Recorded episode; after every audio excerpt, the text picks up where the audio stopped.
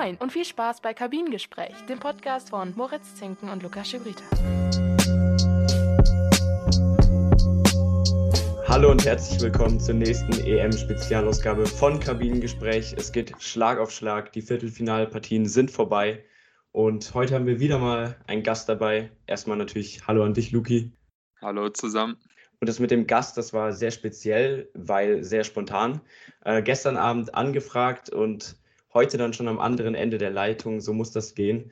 Sein Name ist Conan Furlong und einige könnten ihn durch den Sport 1 YouTube-Kanal kennen, wo er zum Beispiel Formate wie Story of the Week und Talent Watch betreibt. Ja, herzlich willkommen und äh, schön, dass es so kurzfristig geklappt hat, Conan. Grüße euch, freue mich sehr dabei zu sein. War sehr spontan, aber ich habe Bock und muss erstmal loben. Ich glaube, es passiert wirklich selten, dass jemand auf Anhieb meinen Namen äh, so richtig ausspricht. Also wirklich, ist kein Witz. Äh, das ist tatsächlich. Ich hatte jetzt eher mit irgendwas gerechnet wie Conan oder so, aber gleich äh, 100 Prozent. Also geht schon gut los. Das, das ehrt mich sehr. Also Lukas wird das verstehen, weil ich habe eigentlich mit Namen so meine kleinen Probleme. Ja, schau, das ist jetzt ein Neustart hier. Ja, also um mich selber zu loben. Ich habe natürlich auch in, dein, äh, in deine Shows reingeschaut und hast du dich einmal vorgestellt, da wusste ich schon mal den Vornamen. Okay, aber da, so starten wir doch gut rein. Und dann direkt mal die erste Frage auch an dich. Is it coming home? Uh, I'm not sure. I'm still not sure. uh, um im Deutschen zu bleiben. Ehrlich gesagt war ich immer skeptisch, die ganze EM, weil ähm, ah, so das kritisieren ja auch alle, die Spielweise der Engländer. Und ich hatte immer das Gefühl, die werden damit nicht durchkommen. Nur die Konkurrenz ist nicht so stark wie in den letzten Turnieren. Wenn man, also es ist meine persönliche Meinung, es gibt nicht dieses Team, das so wahnsinnig dominant ist, wie zum Beispiel die Franzosen 2018 jetzt bei der WM.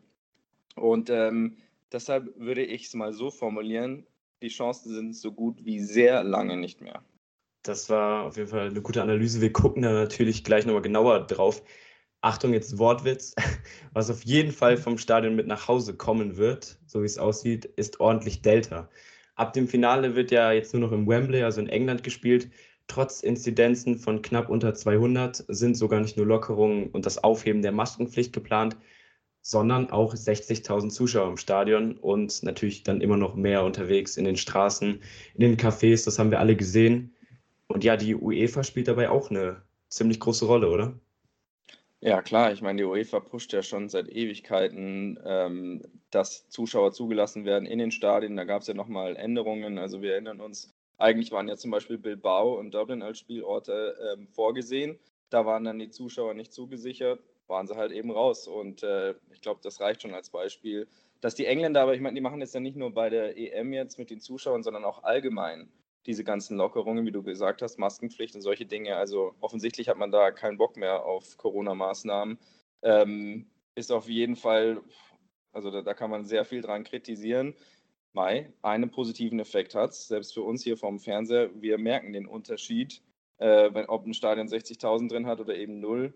Trotzdem schwierige Sache. Ähm, ja, ich bin mal gespannt, wie die Auswirkungen danach äh, ausschauen werden. Ja, da kann man ja eigentlich schon von Glück reden, dass dann Deutschland äh, nicht mehr drin ist. Ähm, ja. Ähm, aber ja, klar, also es ist halt wieder zwiespältig. Muss zum Beispiel so ein Turnier in diesen, äh, ja, zum Jubiläum in so vielen Ländern dann jetzt auch während oder kurz nach Corona, eigentlich sind wir noch mittendrin, stattfinden, ähm, mit so viel Reiserei und so weiter. Aber klar, äh, ist natürlich von der Stimmung her sehr geil. Muss dazu sagen, übrigens, äh, habe auch schon ein bisschen mitbekommen, das ist auch typisch englisch, dass ähm, auch innerhalb von England nicht nur die Leute, die ins Stadion kommen wollen, nach London reisen oder schon in London sind, sondern noch viel, viel mehr. Und das darf man nicht unterschätzen. Ich war schon äh, auf zwei Champions League-Finals mit Liverpool und da kommen halt 50 Prozent Leute, die gar kein Ticket fürs Spiel haben. Die kommen einfach, um dabei zu sein, so wie ich damals auch. Und das wird jetzt genauso der Fall sein. Also ich glaube, London wird aus allen Nähten platzen und äh, unter Corona-Bedingungen ist das nochmal speziell. Ja, auf England schauen wir gleich noch, also auf das England-Spiel im Viertelfinale. Jetzt dann erstmal der andere Turnierbaum wie gewohnt. Ähm, die Schweiz hat fast schon wieder einen Favoriten rausgeekelt. Sie haben gegen Spanien mit 1 zu 3 im Elfmeterschießen verloren. Hat dich das überrascht? Also, dass sie nach dem Frankreich-Spiel dann sogar wieder bis ins Elfmeterschießen gegen so einen starken Gegner gegangen sind, die Schweizer? Mich haben eher die Spanier überrascht. Ähm, ich war bisher ein ziemlich großer Verfechter von Spanien. Äh, aus meiner Sicht war das Einzige, was ihnen gefehlt hat, ein richtiger Stürmer, der auch trifft. Dann ist ja der Knoten geplatzt gegen die Slowakei und gegen Kroatien. Ähm, und was die Schweiz, also deswegen hat sich das Spiel aus meiner Sicht hinausgezögert, weil die Spanier nicht in der Lage waren, es zu beenden. Was die Schweizer angeht, ja, großen Respekt natürlich. Vielleicht hat dann tatsächlich ein Granit Xhaka, der eigentlich, naja, die letzten Monate nicht unbedingt brilliert hat mit Leistungen, aber bei der Schweiz ist er nochmal zum richtigen Leader geworden. Der hat ja gefehlt. Trotzdem haben sie sich da so stark drin gehalten. Am Ende, dass Spanien weiterkam, war das, was für mich richtig war und ähm, auch zu erwarten gewesen war. Und was war jetzt vielleicht speziell der Schlüssel für dich? Also du hast es angesprochen, bei, bei den Schweizern hat jetzt der Granit Xhaka gefehlt, obwohl er überragend auch gespielt hat. Der hat sich, glaube ich, eine Gelbsperre geholt, weil er wieder mit dem Schiri lamentiert hat. Zweimal sogar. Die ja, beiden genau. Karten, beide fürs Meckern, ja. Das ist natürlich, wo man auch sagen muss, Junge, bist Kapitän, reiß dich mal zusammen, aber gut. Ja, und dann gab es halt noch als zweiten Punkt Embolo, der sich auch sehr früh verletzt hat. Ja. Und dann gab es ja ab der 77. diese rote Karte, über die ich dich gleich auch noch was fragen möchte. Mhm. Und dann haben sie eben ab der 77. in Unterzahl gespielt. Und da möchte ich fragen, wie haben sie es überhaupt so geschafft, so lange dagegen zu halten? Ich fand, die Schweiz hat tatsächlich über das Spiel hinweg eine gute Mischung gefunden aus ähm, wir stehen hinten drin und das muss ja irgendwann auch gegen Spanier, wenn sie so spielen, wie sie spielen, mit äh, unglaublichem Ballbesitz, äh, auch mit ihrer Konstanz. Das, das, dafür bewundere ich nach wie vor. Aber auch Nadelstiche zu setzen. Also die Schweiz war ja nicht total machtlos äh, in dem Spiel, ähm, war auch immer wieder gefährlich.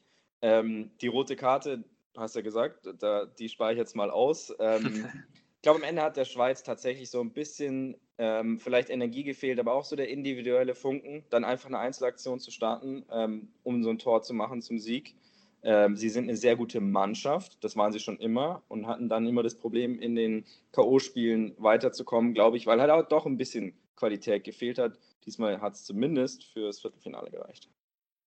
Und war es für dich eine rote Karte? Ja, und ich habe mir, also ich selten, also ich bin eigentlich, glaube ich, auf Twitter ein recht umgänglicher ähm, und umgängliches Community-Mitglied, aber in dem Fall habe ich mich mit einem Kollegen richtig gezofft, weil für mich war es eine klare rote Karte, weil ich fand, ähm, wer war es, Freuler, glaube ich, oder? Genau, Herr Freuler. Ist da aus meiner Sicht total unvorsichtig und rücksichtslos reingerauscht. Ja, es war nicht gestreckt, äh, war trotzdem offene Sohle und für mich einfach ein dummes Foul.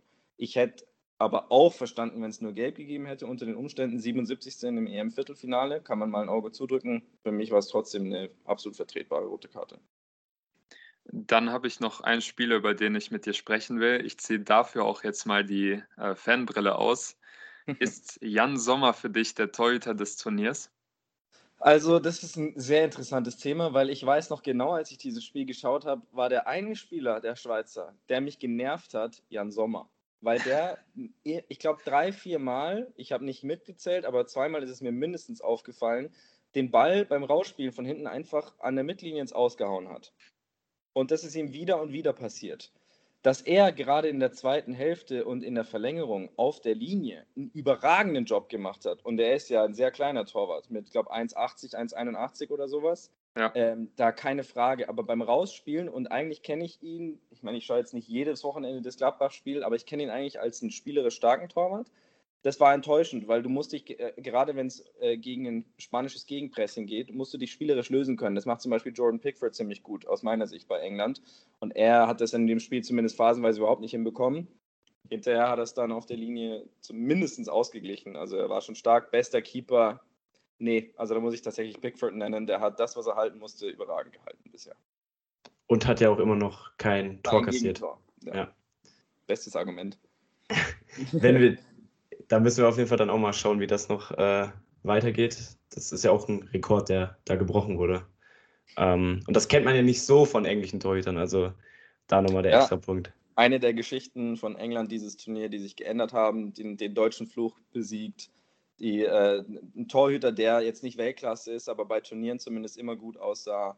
Also da entwickelt sich einiges in die richtige Richtung aus englischer Sicht. Wenn wir jetzt nochmal kurz auf das Spiel äh, Spanien-Schweiz schauen, aus der anderen Perspektive. Du hast gesagt, es lag auch an Spanien, weil sie es eben nicht geschafft haben, den Sack frühzeitig zuzumachen. Warum haben sie sich denn da schon wieder so schwer getan? Also sind sie noch zu unreif? gegen Slowakei sah es ja wirklich dann so aus, als sei der Knoten geplatzt. Klar, die haben sich auch zweimal, äh, auch so eine Geschichte der EM, haben sich zweimal den Ball selber reingehauen. Aber ähm, ja, die Ladehemmung war ja so ein bisschen weg. Aber warum schaffen sie es noch nicht so souverän zu Ende zu spielen? Ähm, also ich habe mir darüber auch Gedanken gemacht. Äh, grundsätzlich mag ich diese Spielweise sehr und ich finde, sie ist auch von Erfolg geprägt, mehr oder weniger. In den letzten Jahren kann man darüber diskutieren, aber wie du sagst, junge, unerfahrene Mannschaft, da wächst gerade eine neue Generation an. Ähm, und sobald die Spanier es schaffen, den Gegner ein bisschen ins Schwimmen zu bringen mit ihrer Spielweise, hatte ich das Gefühl, vor allem gegen die Slowakei und auch gegen Kroatien, dann, dann purzeln die so ein bisschen auseinander, also die Gegner. Und da ist Spanien überragend, weil sie ihr Level so konstant halten, dass wenn der Gegner irgendwann mal eine Schwäche hat, dass sie es sofort ausnutzen können. Das Problem gegen die Schweiz hat man ein bisschen gesehen aus meiner Sicht, wenn du mal vergleichst mit den alten spanischen Mannschaften, die ja ähnlich, ähnlich gespielt haben, oder auch Barcelona, im, im Prinzip reden wir ja vom gleichen Spielstil. Diese Mannschaften hatten dann immer ein, zwei Leute, die auch mal wirklich einen besonderen Moment, also die den Gegner alle einlullen und dann kommt eben ein Steilpass von Iniesta oder ein Dribbling von Messi. Und Spanien hat solche Spieler zwar im Kader, also Pedri ist für mich die Entdeckung des Turniers. Klar, der hat schon seit einer Saison bei Barca Stammspieler gespielt, aber was der spielt zurzeit ist unglaublich. Können wir vielleicht gleich noch drüber reden. Und Ferran Torres ist zum Beispiel auch ein Spieler, der ein 1 gegen 1 sehr gut lösen kann, hat er auch teilweise gemacht beim Turnier. Nur gegen die Schweiz hat es irgendwie nicht so funktioniert. Und klar fehlt ihnen auch so ein Knipser à la, Torres, la David Villa. Haben sie halt gerade nicht. Morata zündet nicht so richtig und Moreno ist bei Villarreal eigentlich super, nur bei der EM, keine Ahnung, steigt er nicht so richtig durch. Auf die Spanier werden wir nochmal gleich zu sprechen kommen, wenn wir dann äh, über die Partie gegen die Italiener jetzt sprechen werden. Mhm. Vorerst wollen wir aber ja, nochmal über die Italiener sprechen, die gegen Belgien gespielt haben in der Turnierhälfte. Und wenn man das Spiel jetzt vergleicht, beziehungsweise das Spiel der Belgier vergleicht mit dem Spiel gegen Portugal, war das jetzt um einiges ansehnlicher, finde ich. Lag das vielleicht daran, dass Italien kein Di Matteo-Fußball gespielt hat wie Portugal? Ja, klar. Ich meine, Italien ist ja wirklich, alle reden, also da gibt es ja auch so zwei Meinungen. Die einen sagen, endlich weg vom alten italienischen Fußball. Die anderen sagen, ja, die konnten das schon immer. Es ist ein bisschen unfair, nur dieses Defensive ähm, zu sehen. Für mich, Italien äh, hat eine Mannschaft mit sehr vielen Spielern, die individuell Lösungen finden können und trotzdem einen sehr besonderen Teamgeist. Und das Spiel gegen, äh, gegen Portugal, My Portugal war das ganze Turnier schon sehr bieder. Und ähm, ich glaube, das hat dann gegen Belgien dazu geführt, dass Belgien auch mit einer Fünferkette, mei, das war halt einfach nicht besonders schön anzuschauen. Ein Tor hat dann gereicht, das sehen wir ja oft bei dem Turnier. Italien gegen Belgien. Also ehrlich gesagt konnte ich es mir nicht so ganz erklären, warum Belgien so wenig dagegen äh, anzukämpfen hatte. Aber Italien hat sich einen Rausch gespielt. Und es passiert ja auch guten Mannschaften manchmal, äh, dass die Balance stimmt, die Mischung stimmt, die Moral stimmt. Ähm, und für mich war Italien dann einfach in allen Belangen einfach besser, griffiger, bissiger. Ein Spieler, den die Italiener aber nicht so oft unter oder ähm, ja, in den Griff bekommen haben, war Jeremy Doku. Und mhm. weil du ja, äh, ja über Talente oft sprichst, wollen wir mit dir auch ein paar Talente unter die Lupe werfen. Und äh, ja, nach dem Spiel wurde in sozialen Medien viel über ihn gesprochen. Und da will ich dich mal fragen, wie fandest du ihn? In diesem Spiel fand ich ihn sehr gut. Wenn ein Spieler es schafft, einen Eden Hazard vergessen zu machen, dann hat er schon sehr viel richtig gemacht. Redet also keiner darum, oh, wenn Hazard dabei gewesen wäre, sondern Doku war krass. Und das war er auch. Ähm, absolut mutig, hat keine Angst gehabt, in 1 gegen 1 zu gehen, hat es immer und immer wieder probiert. Äh, also fand ich ein super Spiel. Generell auf die Saison. Ich habe jetzt äh, bei weitem nicht alle Spiele in Frankreich gesehen, aber sein Wechsel damals von Anderlecht war ja schon auch ein bisschen unter dem Image, woher wechselt ein Riesentalent aus Belgien nach Frankreich. Und rein statistisch hatte das leider nicht so ganz, ähm, wie soll ich sagen, zurückzahlen können. Er hat zwar viel gespielt bei, bei Rennen, aber zahlenmäßig, ich glaube, es kamen irgendwie zwei Tore, ein Assist so in die Richtung bei rum. Ähm, da geht noch mehr, aber man sieht ja, und das ist typisch für einen jungen Spieler, die Anlagen sind da, jetzt muss es noch ein bisschen, muss er noch dran arbeiten und das war auf jeden Fall ein sehr guter Schritt für ihn. Ich würde sehr gerne nochmal mit dir über den Spielstil der Italiener sprechen, weil, wie gesagt, viele sagen, das ist jetzt neu, eben, dass Mangini äh, es geschafft hat, ja, so einen Offensivfußball zu spielen, das ist wirklich ansehnlich, das kennt man gar nicht, die Defensive steht ja trotzdem sicher, wenn wir uns daran erinnern, wie viele Spiele sie jetzt ungeschlagen sind, ähm, diese lange äh, ja, Zeit ohne Gegentor auch. Was macht es so besonders und wie hat er das geschafft? Also ich meine, wir reden ja wirklich von einigen dunklen Jahren äh, bei Italien, also 2018 nicht dabei, äh, 2014 äh, in der Gruppenphase ausgeschieden, also 2006 war eigentlich so das letzte große Turnier der Italiener. Und unter diesem Gesichtspunkt wird es dann auch für Sie reichen? Sind Sie jetzt von diesen letzten vier der größte Favorit? Also erstmal zur, wie hat er das geschafft? Ähm, muss ich ehrlich sein, ich habe die, also als Italien ja die ersten Spiele sehr, sehr überzeugend gespielt hat, war ich immer so ein bisschen der, der Mahnen, der, der gesagt hat, oh, die Gegner waren aber auch nicht besonders. Also wir reden hier von der Türkei, die Schweiz war an dem Tag nicht besonders gut drauf. Wales ist jetzt kein, schle kein schlechtes Team, aber auch eigentlich kein Maßstab. Und dann Österreich im, im Achtelfinale war ja jetzt keine italienische Maestro-Leistung. Also da hätte es auch theoretisch mit ein bisschen mehr äh, Glück für, für Österreich hätten würden wir jetzt gar nicht mehr über Italien reden. Also von daher liegen hier so dieses absolute Wahnsinnsding, was Mancini gerade abzieht und absolutes Debakel gar nicht so weit auseinander.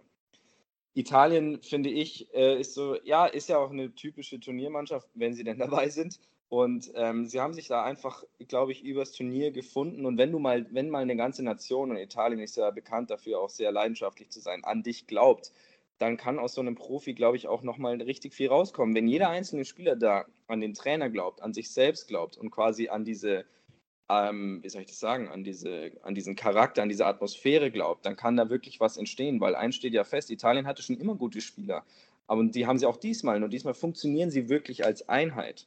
Und ähm, wenn gerade ein Bonucci in Chiellini da hinten den Laden dicht hält, die ja, also ich, da frage ich mich ehrlich gesagt rückblickend, wie kann es eigentlich sein, dass sie so lange so schwach waren die letzten Jahre Jetzt rufen sie ihr Potenzial ab und äh, von daher Spiel und Spielweise, Spielweise mäßig, sie haben einfach eine sehr gute Mischung. Hinten individuell und nach vorne, also Italien spielt wie aus einem Guss. Wenn, wenn es hört, man, man sieht nicht mehr diese Spielidee, es passiert einfach. Barella, Insigne, Immobile, Berardi, Chiesa, die spielen alle zusammen, wechseln Positionen und ich habe das Gefühl, dass da gerade einfach eine Mentalität entstanden ist, die von, sich von alleine trägt. Und äh, das macht wahnsinnig viel, äh, viel Spaß zu sehen.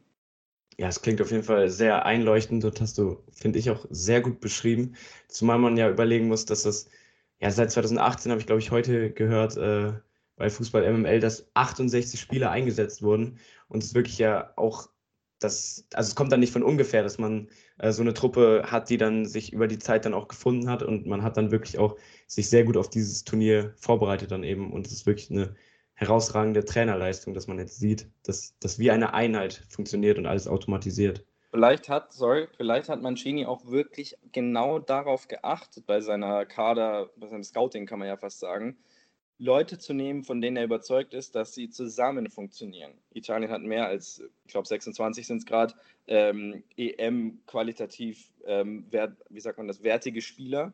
Ähm, aber er hat eben die Gruppe zusammengefügt, die, er, die aus seiner Sicht wahrscheinlich am besten zusammen funktioniert. Und äh, jetzt äh, trägt er quasi, oder jetzt sieht er das Ergebnis, nämlich dass diese Mannschaft in sich selbst eine Einheit geworden ist und deswegen äh, eine beson ein besonderes Level erreichen kann. Wobei ich jetzt ehrlich sein muss, unterm Strich für mich immer noch Italien eine sehr gute Mannschaft, aber mir fehlt so dieser große Widersacher, den du normalerweise bei Turnieren hast, um wieder auf mein Beispiel Frankreich zurückzukommen von 2018.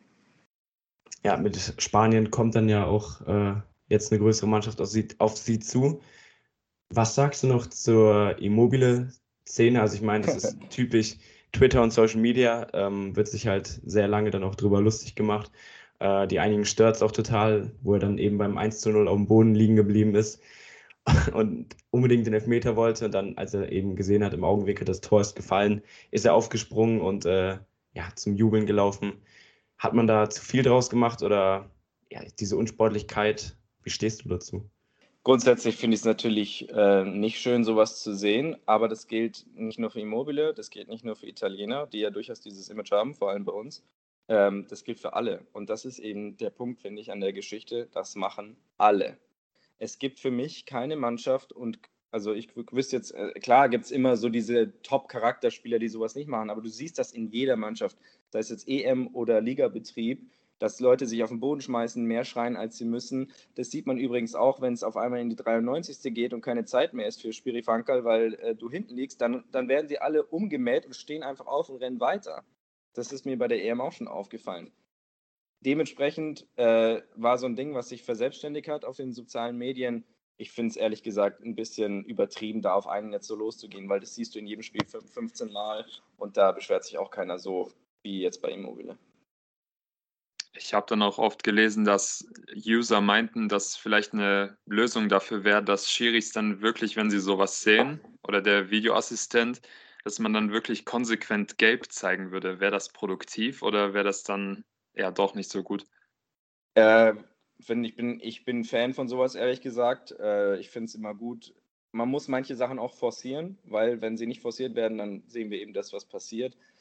Ähm, du wirst halt dann wiederum in Situationen kommen, wo jemand sich wirklich wehtut und dann kriegt er eine gelbe, weil er rumschreit. Aber ich glaube, es könnte funktionieren. Andererseits, du kannst auch nicht alles kontrollieren. Manche Sachen sind Teil des Spiels. Klar kannst du es jetzt probieren, aber ich finde nicht, dass das jetzt unbedingt sein muss, ehrlich gesagt, weil also die Spiele sind trotzdem schön. Naja, zumindest die meisten. Wir wollen mit dir jetzt noch kurz äh, über Belgien sprechen und äh, ja, Moritz und ich können den Begriff eigentlich schon nicht mehr hören. Ähm, aber war das jetzt wirklich die letzte Chance für diese goldene Generation, goldene Generation. genau einen Titel zu gewinnen? Weil alleine, wenn man jetzt auf die Verteidigung schaut, merkt man eigentlich sofort, dass einige Spieler, die jetzt Stammspieler waren, auch unangefochten ja auch schon langsam über ihrem Zenit sind. Wenn man zum Beispiel auf Vermalen schaut, auch wenn er meinte, dass er immer noch gutes Tempo hat. Ähm, ja, wie siehst du da auf die Mannschaft? Ja, die Defensive ist ein guter Punkt, weil der Rest, dem gebe ich auf jeden Fall noch das Turnier 2022, sind ja nur eineinhalb Jahre, glaube ich, bis Katar. Ähm, also ehrlich gesagt ist jetzt die Frage, ist das überhaupt eine goldene, Gener goldene Generation, von der wir hier reden, oder ist es einfach eine sehr gute? Freilich, also die Qualität wäre da gewesen. Ähm, ich, unterm Strich, um die Frage zu beantworten, ich glaube, sie können es immer noch. Äh, Ob es dann mit diesen Verteidigern ist oder mit anderen Verteidigern, ich glaube, der Großteil wird bestehen bleiben. Also wenn wir jetzt von den Leuten De Bruyne, der eine, andere oder beide Hazards, Doku ist dann auch wieder eineinhalb Jahre älter, Lukaku wird noch da sein, äh, Thielemanns wird dann im besten Alter sein. Also die Qualität ist immer noch da. Ich glaube nicht, dass es jetzt da an zwei, drei Leuten liegt, die unbedingt dabei sein müssen, damit die goldene Generation diesen Titel holt, sondern wie schafft es Belgien endlich diesen letzten Schritt zu gehen? Ist die Fünferkette zum Beispiel das gewünschte System? Lauter solche Fragen sind da, glaube ich, wichtiger. Ja, genau. Es ist, glaube ich, schon auch Henri wieder jetzt zurückgetreten und äh, Roberto Martinez ist jetzt auch, glaube ich, auf dem Sprung. Glaubst du vielleicht, dass ein Trainerwechsel da auch endlich was bewirken könnte? Ja, klar. Ich meine, wir reden jetzt, wie lange reden wir jetzt seit Belgien? Wahrscheinlich seit 2016. Ähm, da sind dann, oder 2014 weiß ich jetzt nicht so genau, so weit geht mein Gedächtnis jetzt nicht zurück, aber auf jeden Fall schon eine Weile. Ähm, klar, kannst du mit einem Trainerwechsel dann nochmal was probieren. Ich glaube nicht, dass du da grundsätzlich was ändern musst. Äh, es sind nur ein paar Stellschrauben und auf dem Niveau kostet halt auch mal ein kleiner Fehler einfach ein ganzes Turnier. Das passiert schnell. Also ich glaube, so viel läuft jetzt nicht falsch. Ansonsten, Jogi Löw ist ja noch frei auf dem Transfermarkt. Vielleicht äh, wird da ja noch was passieren. Ähm, wir machen aber erstmal einen kleinen Werbespot und melden uns dann gleich wieder sofort mit der Analyse der Ergebnisse der zweiten Turnierhälfte. Ähm, bis gleich. Schatz, ich bin neu verliebt. Was? Da drüben. Das ist er. Aber das ist ein Auto. Ja, eben. Mit ihm habe ich alles richtig gemacht. Wunschauto einfach kaufen, verkaufen oder leasen. Bei Autoscout24. Alles richtig gemacht. Wir sind wieder zurück und werden weiterhin von Conan Furlong von Sport 1 begleitet. Conan mit Tschechien gegen Dänemark sind wirklich zwei Länder weit gekommen, wo viele Herzen dranhängen. Also viele unterstützen dann ja so ein bisschen den Underdog. Man hätte es nicht erwartet, dass sie so weit kommen. Durch diese Viertelfinalpaarung war klar, okay, einer von diesen beiden Teams kommt ähm, auf jeden Fall ins Halbfinale. Es ist Dänemark geworden. Wie fandest du das Spiel? Ähm, also man hat in diesem Spiel wirklich gemerkt, dass äh, so ein bisschen auf den Zahnfleisch gegangen wurde. Ich glaube, Dänemark wird, wenn sie zurückschauen, wirklich froh sein, zwei Tore gemacht haben zu sehr guten Zeitpunkten. Ähm, die, die Tschechen kamen ja dann nochmal zurück, waren aber dann die letzten, also die waren einfach, also das klingt jetzt vielleicht krass, aber die waren einfach tot. Die konnten einfach nicht mehr. Wir haben ja irgendwie zwei Tourbahns gesehen, alle liefen wirklich nur noch irgendwie nach vorne das Ding hauen. Also sportlich gesehen wirklich nicht das Allerhöchste bei dieser EM, nur es war ein Spiel, was Dänemark noch sehr helfen könnte. Weil bisher haben sie, ich fand sie vom ersten Spiel an wirklich gegen, äh, gegen Finnland damals, die ganze Eriksen-Geschichte, sie haben super Fußball gespielt und hätten das Spiel locker gewinnen können. Dann kam das Belgien-Spiel. Die erste Halbzeit war unglaublich. Fußballerisch, mental sowieso, emotional sowieso.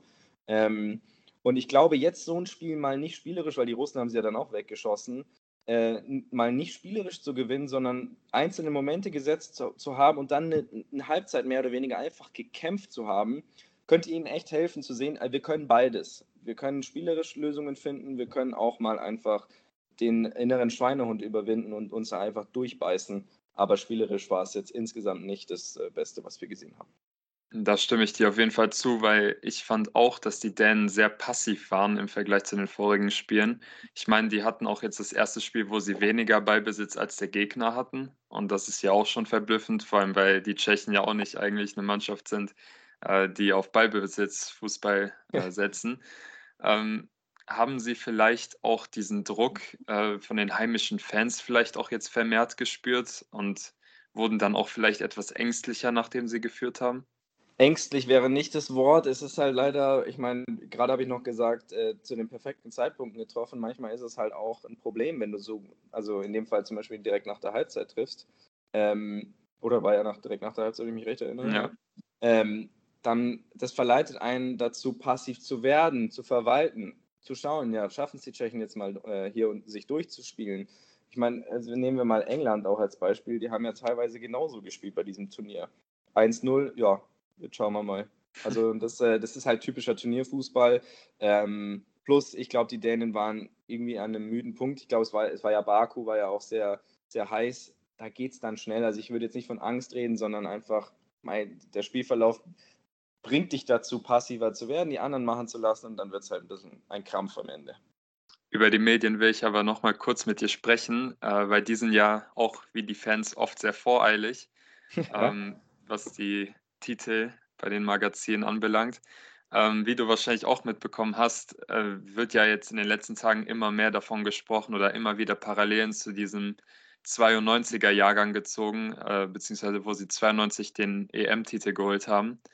Ja. Traust du ihnen vielleicht jetzt auch das Gleiche zu? Also den EM-Titel vielleicht nach Hause zu holen?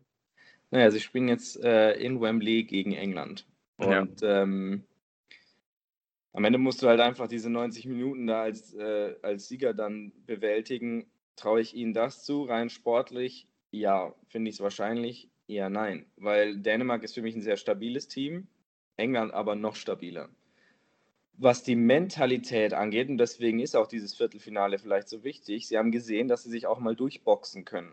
Und in einem Szenario, finde ich, könnte Dänemark es wirklich packen, nämlich wenn sie zum Beispiel lange 0-0 halten. Weil wenn Wembley nervös wird, und das haben wir mehrmals gesehen bei dem Turnier, zum Beispiel gegen Deutschland, irgendwann kamen dann die Pfiffe, gegen Schottland war es noch schlimmer, dann kommt der Druck auf die Engländer, weil dann sind es nämlich 60.000, die pfeifen. Und äh, da könnte dann wirklich eine Chance für Dänemark entstehen, weil wenn du theoretisch in, den, in eine Verlängerung gehst und steht 0-0, ja, wie man auf Englisch sagt, dann then it's up for grabs. Dann ist es einfach ein Spiel, wer schießt das erste Tor. So, in dem Szenario kann ich es mir vorstellen, dass sie tatsächlich ins Finale kommen. Ansonsten, wenn es ein normales Spiel wird, dann sehe ich eher, dass Dänemark sehr erhobenen Hauptes im Halbfinale rausgeht. Das hängt ja dann auch wirklich ein bisschen mit der Spielweise von England zusammen. Ähm, also wenn man das mal die Parallele zieht, könnte man sagen, England spielt ein wenig italienisch äh, bei diesem Turnier. Generell sind es vier Turniermannschaften jetzt geworden. Es geht jetzt natürlich nur noch um die Ergebnisse. Man ist einen Schritt vom Finale weg. Äh, gegen die Ukraine war England wieder nicht ja, besonders auffällig. Äh, man ist zwar deutlich mit 4 zu 0 dann aus dieser Partie rausgegangen. Es war aber wieder langweilig, kann man sagen. Natürlich liegt es auch an der Ukraine. Ähm, aber sie machen das souverän, aber nicht besonders schön, oder? Ja, also dem Satz muss ich äh, uneingeschränkt zustimmen. Nicht besonders schön. Ähm, nur, und diese Diskussion, du hast es ja, also ich, du hast ja vorhin erwähnt, ich beschäftige mich ja in der regulären Saison sehr viel mit der Premier League. Und äh, deswegen schaue ich auch viel darauf, was die Engländer in dem Fall über England denken. Und ähm, man merkt einfach, ja, sie feiern diesen Fußball, diesen Fußball nicht. Aber was man nicht vergessen darf, England ist eine Fußballnation durch und durch, die stärkste Liga der Welt, sage ich jetzt einfach mal so, hat aber seit 66 keinen internationalen Titel mehr geholt. Und deswegen ist es vor allem einem, nämlich dem Coach Gareth Southgate, Southgate komplett wurscht, wie sie durch dieses Turnier kommen. Hauptsache, Sie kommen nach Wembley, das haben sie jetzt geschafft.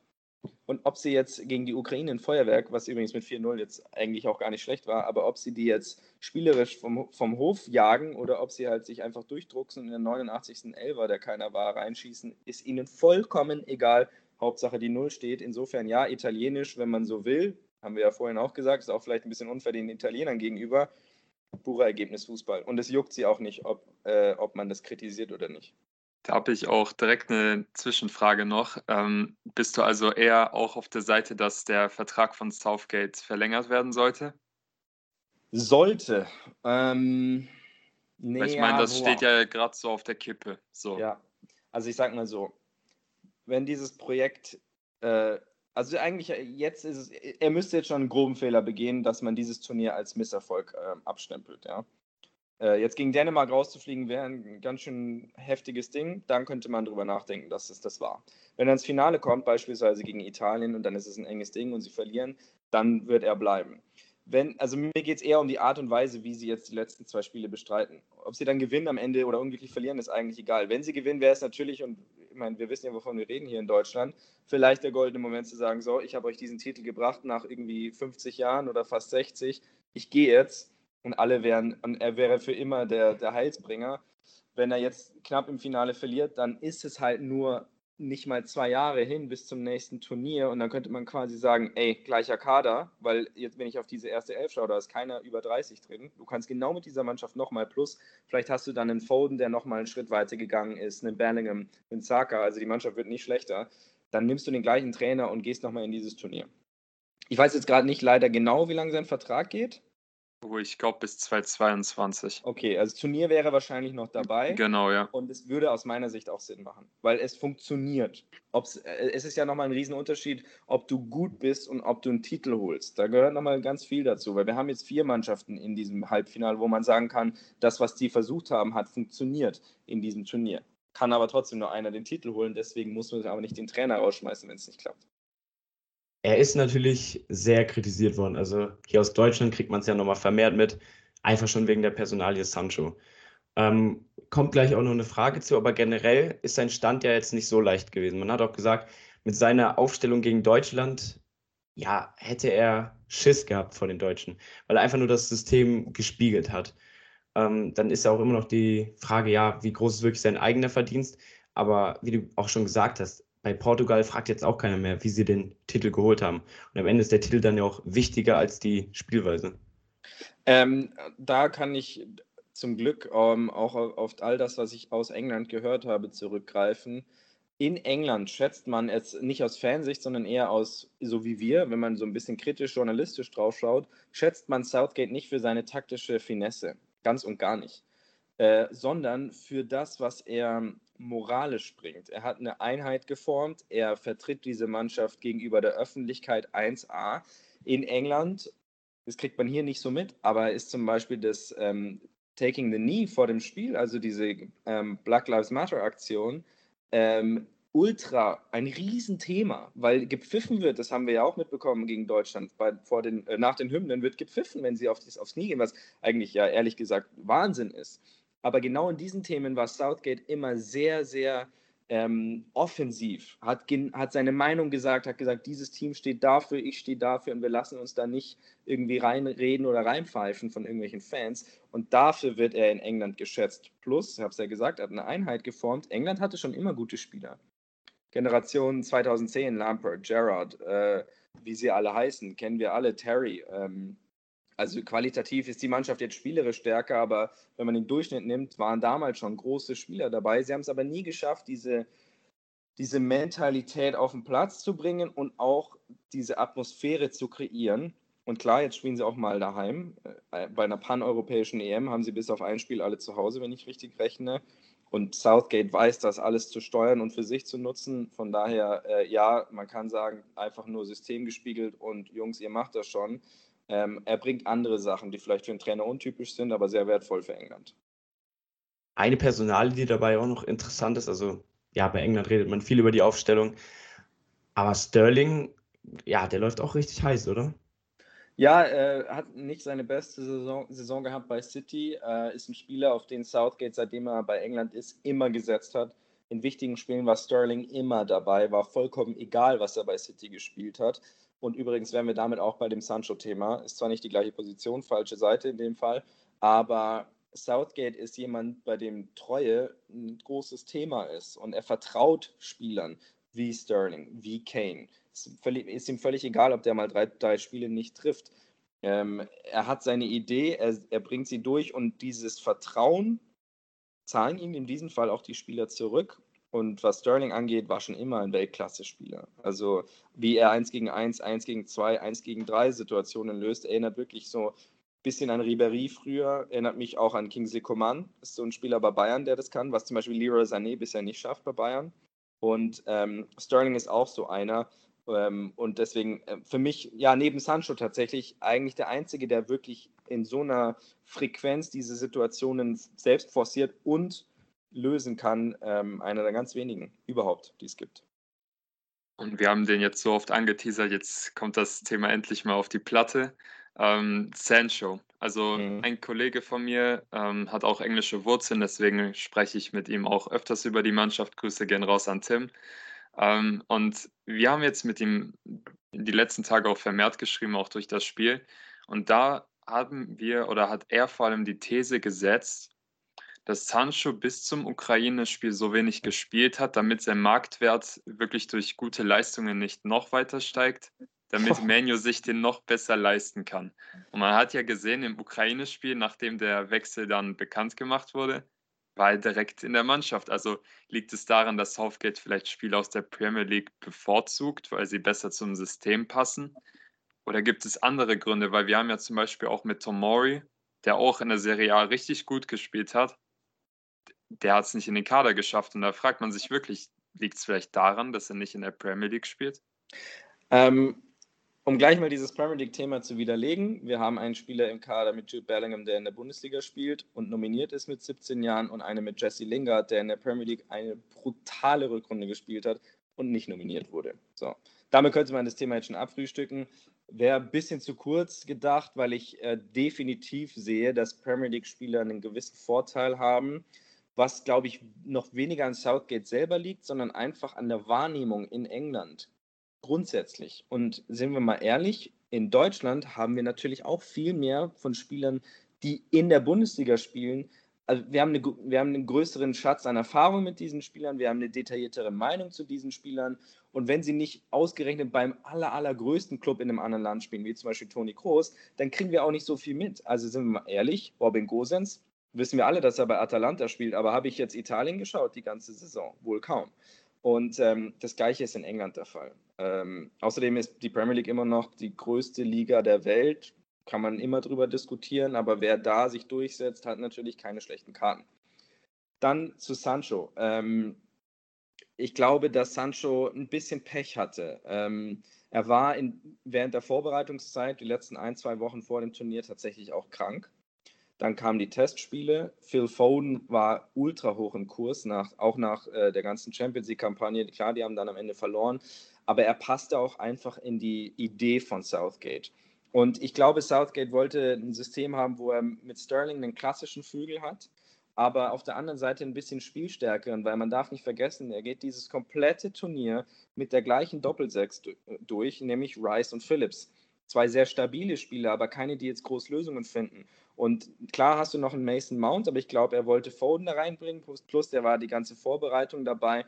Und ähm, was mich dann tatsächlich eher gewundert hat, ist, dass erst äh, Bukayo Saka die Chance bekam. Da muss man wiederum sagen, das war ja gegen ähm, im letzten Gruppenspiel der Fall und dann gegen Deutschland. Saka ist auf dieser Position mit Abstand der vielseitigste Spieler im England-Kader. Zwar sehr jung, aber defensiv wie offensiv auf, immer auf einem sehr hohen Durchschnittsniveau und das kann Sancho nicht behaupten. Also defensiv kann er nicht ankommen gegen einen sehr flexiblen Saka. Plus natürlich hat diese Wechseltirade bestimmt auch ein bisschen mit reingespielt. Ich meine, wie kannst du einen Vertrag unterschreiben, einen Deal machen, ohne daran zu denken? Ja, ist fast nicht möglich. Von daher ähm, finde ich schön, dass er jetzt dabei ist. Hat auch ein super Spiel gemacht gegen die Ukraine. Ähm, Foden ist so ein bisschen rausgefallen und das ist ja auch irgendwie so typisch für so einen guten Kader Situationen kommen und gehen, Spieler kommen und gehen während eines Turniers. Und äh, in dem Fall ist er jetzt endlich dabei. Wir gehen in die kurze Pause und danach schauen wir dann aufs Halbfinale Und dann ist es ja auch nicht mehr weit bis zum Finale. Also kommen dann auch die Tipps. Äh, wen sehen Luki, Conan und ich dann letztendlich auch im Finale oder ganz oben am Thron Europa? Schatz, ich bin neu verliebt. Was? Das ist er. Aber das ist ein Auto. Ja, eben. Mit ihm habe ich alles richtig gemacht. Wunschauto einfach kaufen, verkaufen oder leasen. Bei Autoscout24. Alles richtig gemacht. So, wir sind zurück. Bei Kabinengespräch zu Gast ist immer noch Conan von Sport 1. Wir gehen jetzt die Halbfinalpartien durch, nachdem wir die Viertelfinalspiele alle so ein bisschen angeschnitten haben und werden mal tippen, wie sie ausgehen. Ich denke, das passt ja auch ganz gut, da du auf Instagram mit deiner Community tippst. Bist du bereit? Ja, ich bin bereit, aber ich hoffe, ich bin diesmal besser als auf meiner Insta-Aktion, weil da bin ich absolut bodenlos. aber wie probiert. Ich, ich habe es ein bisschen verfolgt. Also da gibt es ja teilweise echt ein paar, denen du raten solltest, dann doch mal auch Geld zu setzen, weil sie ja. wiederholt äh, da richtig ja. liegen gibt einige, wo ich echt so, also die ganze Aktion war total spontan. Ich dachte mir, ey komm, irgendwas musst du zur EM machen. Oder ist dann ein bisschen, hat sich so verselbstständigt und einige, wo ich echt dachte, hey, das kann nicht dein Ernst sein. Wie, wie kriegst du das schon wieder hin? Wir hatten auch einen Tipp, das war, glaube ich, oh, ich weiß nicht mehr welches Spiel, aber ich glaube, es war das 2-0 von Tschechien gegen Schottland und er schrieb 2-0, zweimal schick. Ja. Und dann passierte das und ich dachte, das, wie? Ja. Ich, ich, bin froh, wenn ich den richtigen Sieger habe. Ähm, ja, aber es ist cool, die, die, Leute, es haben mehr Leute Ahnung, als man glaubt. Und die, wo man glaubt, die haben Ahnung, so wie ich, die sind dann nicht so gut. ja, wobei häufig gibt es ja auch diese Tipper, die sich kaum Gedanken drum machen und dann ja. auf einmal komplett bei so einem Turnier aufgehen. Und als jemand, der sich dann wirklich alle Spiele anschaut und damit beschäftigt, denkt sich nur so, hey, überdenke ich jetzt zu viel? Ja, ja definitiv. Ich glaube, was auch immer schwer zu tippen ist, ist dieser unberechenbare man kann manche Sachen nicht berechnen, nicht vorausschauen, so wie zum Beispiel dieses Eigentor von Spanien gegen Kroatien. Ja, da kannst du dir 90 Minuten lang überlegen, wie das Spiel läuft, sowas kannst du nicht voraussehen. Naja. Ja, im Tippen steckt man eben nicht drin. Also, Turnierhälfte 1, Italien, Spanien, also ein wirklicher Kracher. Ähm, wichtiger Mann fällt auf Italiens Seite aus, haben wir noch gar nicht äh, angesprochen mit äh, Spinazzola, also Achillessehnenriss. Das hatte Sandro Wagner als Experte ziemlich schnell äh, gesehen. Fand ich auch überraschend. Er hat ein wirklich gutes Turnier gespielt. Ähm, Italien generell jetzt so ein Titelfavorit auf jeden Fall von den vier. Bei den Spaniern muss man jetzt eben abwarten, wie reif sie dann agieren. Ja, vor allen Dingen auch das Problem mit der Chancenverwertung. Wie sieht es mit Morata aus? Ja, zu welcher Tendenz gehst du da? Also zwischen den beiden Teams ist Italien zu Recht der Favorit. Äh, das einfach das griffigere Team, einfach das Gefühl, dass diese Mannschaft auch mehr Biss hat, ein bisschen mehr Glauben, mehr Erfahrung. Es spricht mehr für sie. Äh, von daher Tendenz Italien. Willst du jetzt gleich ein Ergebnis haben? Ja, gerne. Dann tippe ich auf ein 2 zu 0 für Italien. Lukas, du auch direkt hinterher? Wieder ähm, so genau wie beim letzten Mal? Wie beim letzten Mal. Ich habe, äh, das hast du vielleicht nicht mitbekommen, ich habe zum Beispiel eins nur für die Ukraine getippt.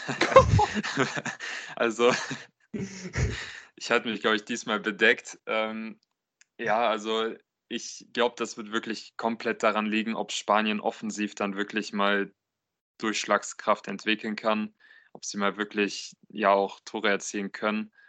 Ähm, aber ich gehe trotzdem mit den Spaniern. Ich glaube, ähm, dass sich Morata fokussieren wird äh, und dann mal zeigen wird, was er kann, was er auch in Juventus oder bei Juventus früher gezeigt hat, bei seiner ersten Station dort.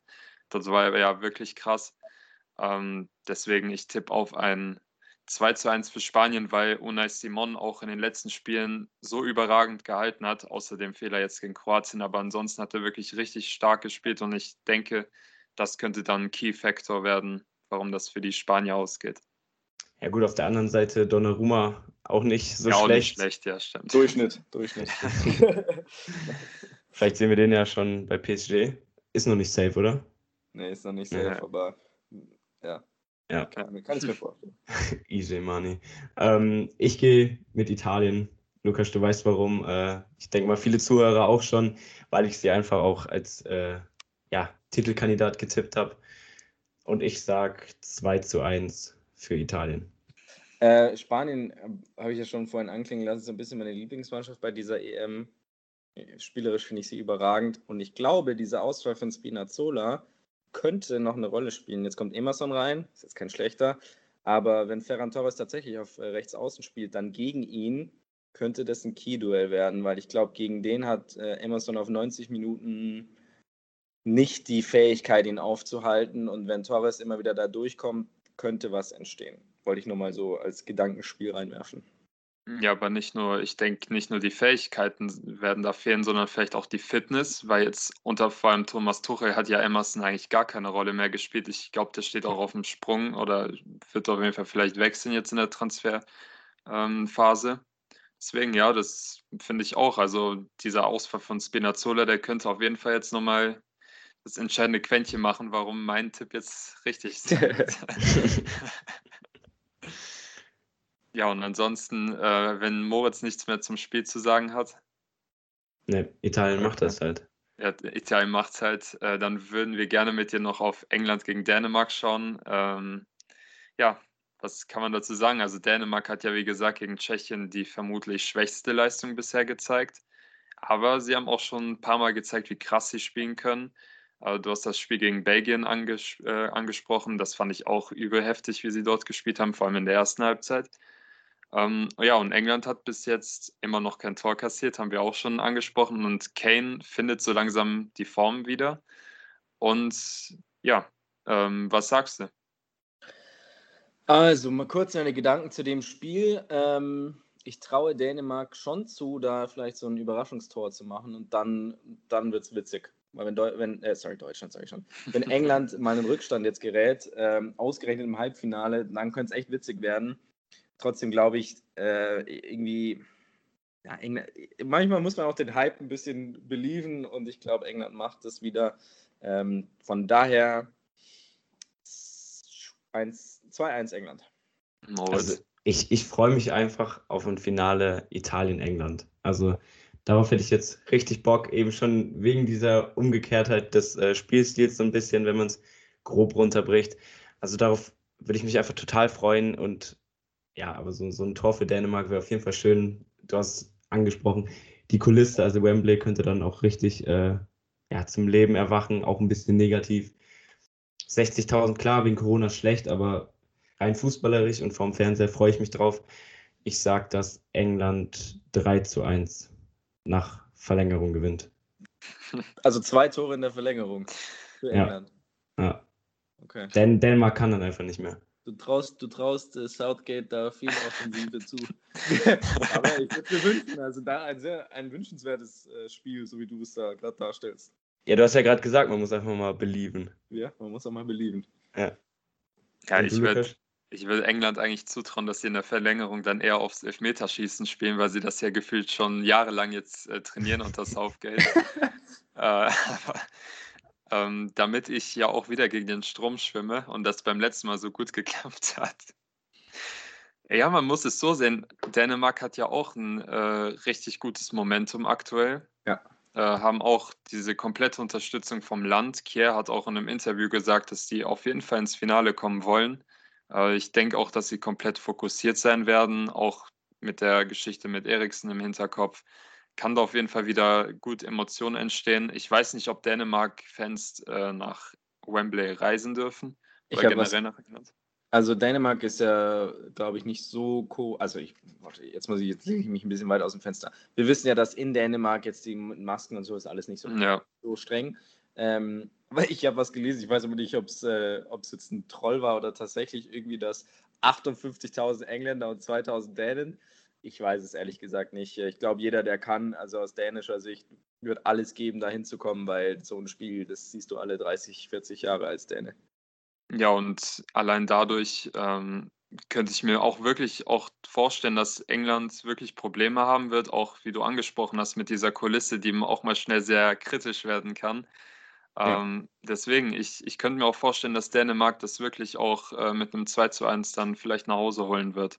Also das Spiel ist, das ist ein enges, eine enge Kiste. Ich bin gespannt. Also, Wäre nicht das erste Mal, erinnern wir uns in Deutschland 2006, dass ein Schritt vorm Finale ja. ein bisschen der Druck zu groß wird. Mal gucken. Ja, wir sind auf jeden Fall gespannt. Ähm, jetzt haben wir aber schon über einige Spieler gesprochen, auch ausführlicher. Ähm, und wir haben auch schon angesprochen, dass du bei Sport 1 ein paar äh, ja, Shows hast, äh, wie zum Beispiel Talent Watch. Ähm, ja, mit deiner Expertise wollen wir natürlich jetzt mal noch kurz darauf schauen, wer war für dich bisher das größte Talent des Turniers? Also du hast Petri auch schon angesprochen, der ja, ist ja immer noch 17, auf jeden Fall in seinen jungen Jahren auch ein phänomenales Turnier spielt. Äh, Darmsgard, von denen, den hat wahrscheinlich niemand gekannt vom Turnier. Der spielt auch überragend, ja, natürlich du.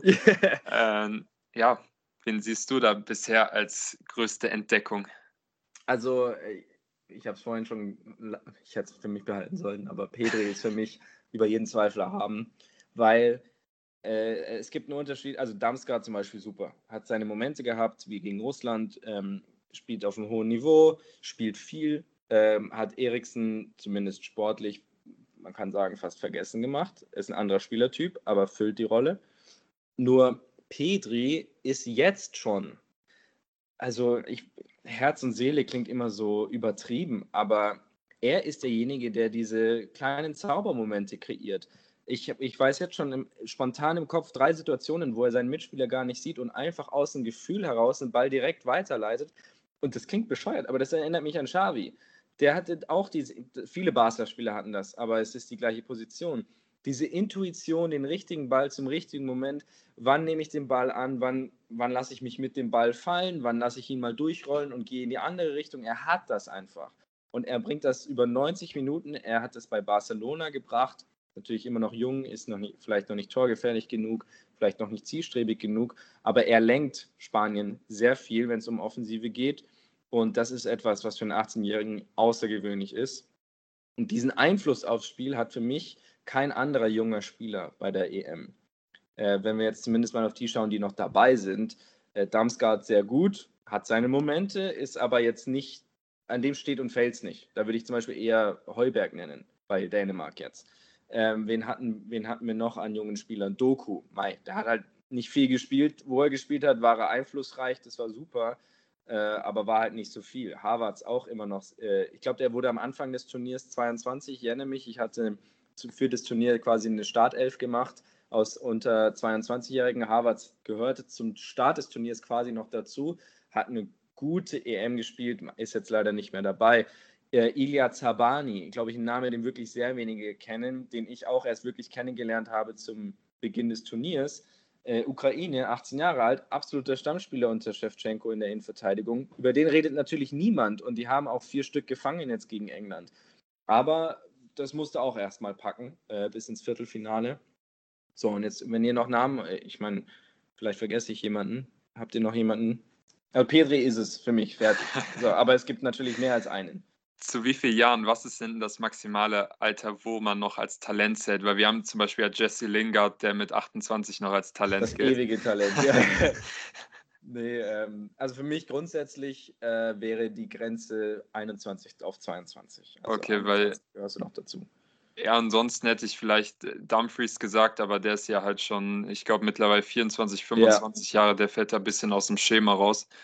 Äh, spontan wird mir aber, glaube ich, wirklich keiner mehr außer den dreien, die du angesprochen hast, so wirklich in den Kopf kommen, der wirklich überragt hat, weil äh, ich habe das, glaube ich, auch in letzter Episode angesprochen. Dieses Turnier sieht man, dass viele Teams auch eigentlich eher auf erfahrene Spieler ja, setzen. Ja, definitiv. Ähm, kann mich erinnern, als ich die Kader durchgeschaut habe, dass teilweise Mannschaften gar keine unter 22-Jährigen hatte. Zum Beispiel, ich glaube, die Slowakei war dabei. Ja, ja. Ähm, gut, bei solchen Nationen ist es vielleicht noch schwieriger, weil sie eh schon zu kämpfen haben. Ähm, da wäre aber zum Beispiel noch ein, das ist jetzt vielleicht auch, wo Leute denken, what? Aber Maxi Baumgartner, Österreicher von, von der TSG Hoffenheim, ähm, hat, äh, ich, gegen wen hat er getroffen? Es war, glaube ich, im letzten Gruppenspiel, ich weiß es nicht mehr. Auf jeden Fall absoluter Stammspieler bei Österreich. Ähm, also es gibt schon einige Spieler und das ist ja dann auch im Endeffekt egal, ob sie jetzt 21, 23, 24 sind, die so ein Turnier für sich nutzen können, um Werbung für sich zu machen. Und da gehört zum Beispiel Dumfries auf jeden Fall dazu.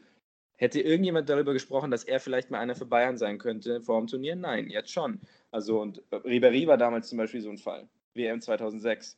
war sein, sein großer Moment und danach wurde, wurde er einer der besten Spieler der Welt.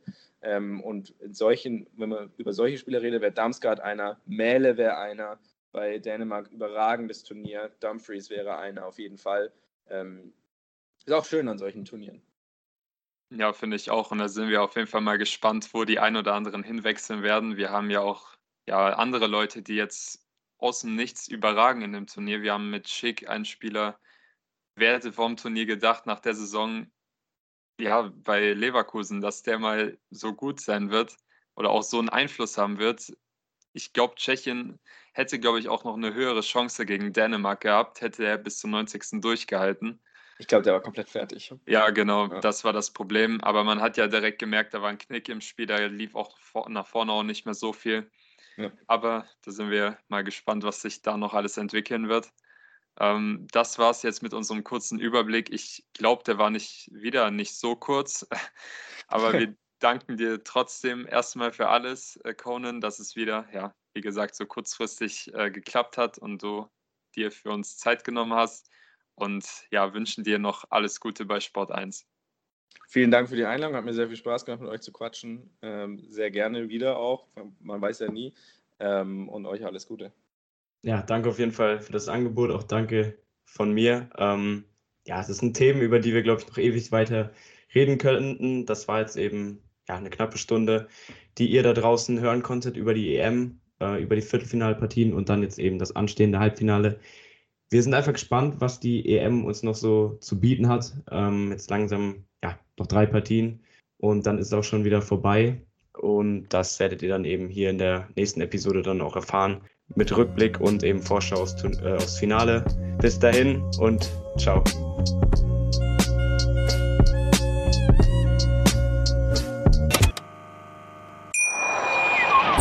Schatz, ich bin neu verliebt. Was? Da drüben. Das ist er. Aber das ist ein Auto. Ja, eben. Mit ihm habe ich alles richtig gemacht. Wunschauto einfach kaufen, verkaufen oder leasen. Bei Autoscout24. Alles richtig gemacht. Schatz, ich bin neu verliebt. Was? Da drüben. Das ist er. Aber das ist ein Auto. Ja, eben. Mit ihm habe ich alles richtig gemacht. Wunschauto einfach kaufen, verkaufen oder leasen. Bei Autoscout24. Alles richtig gemacht.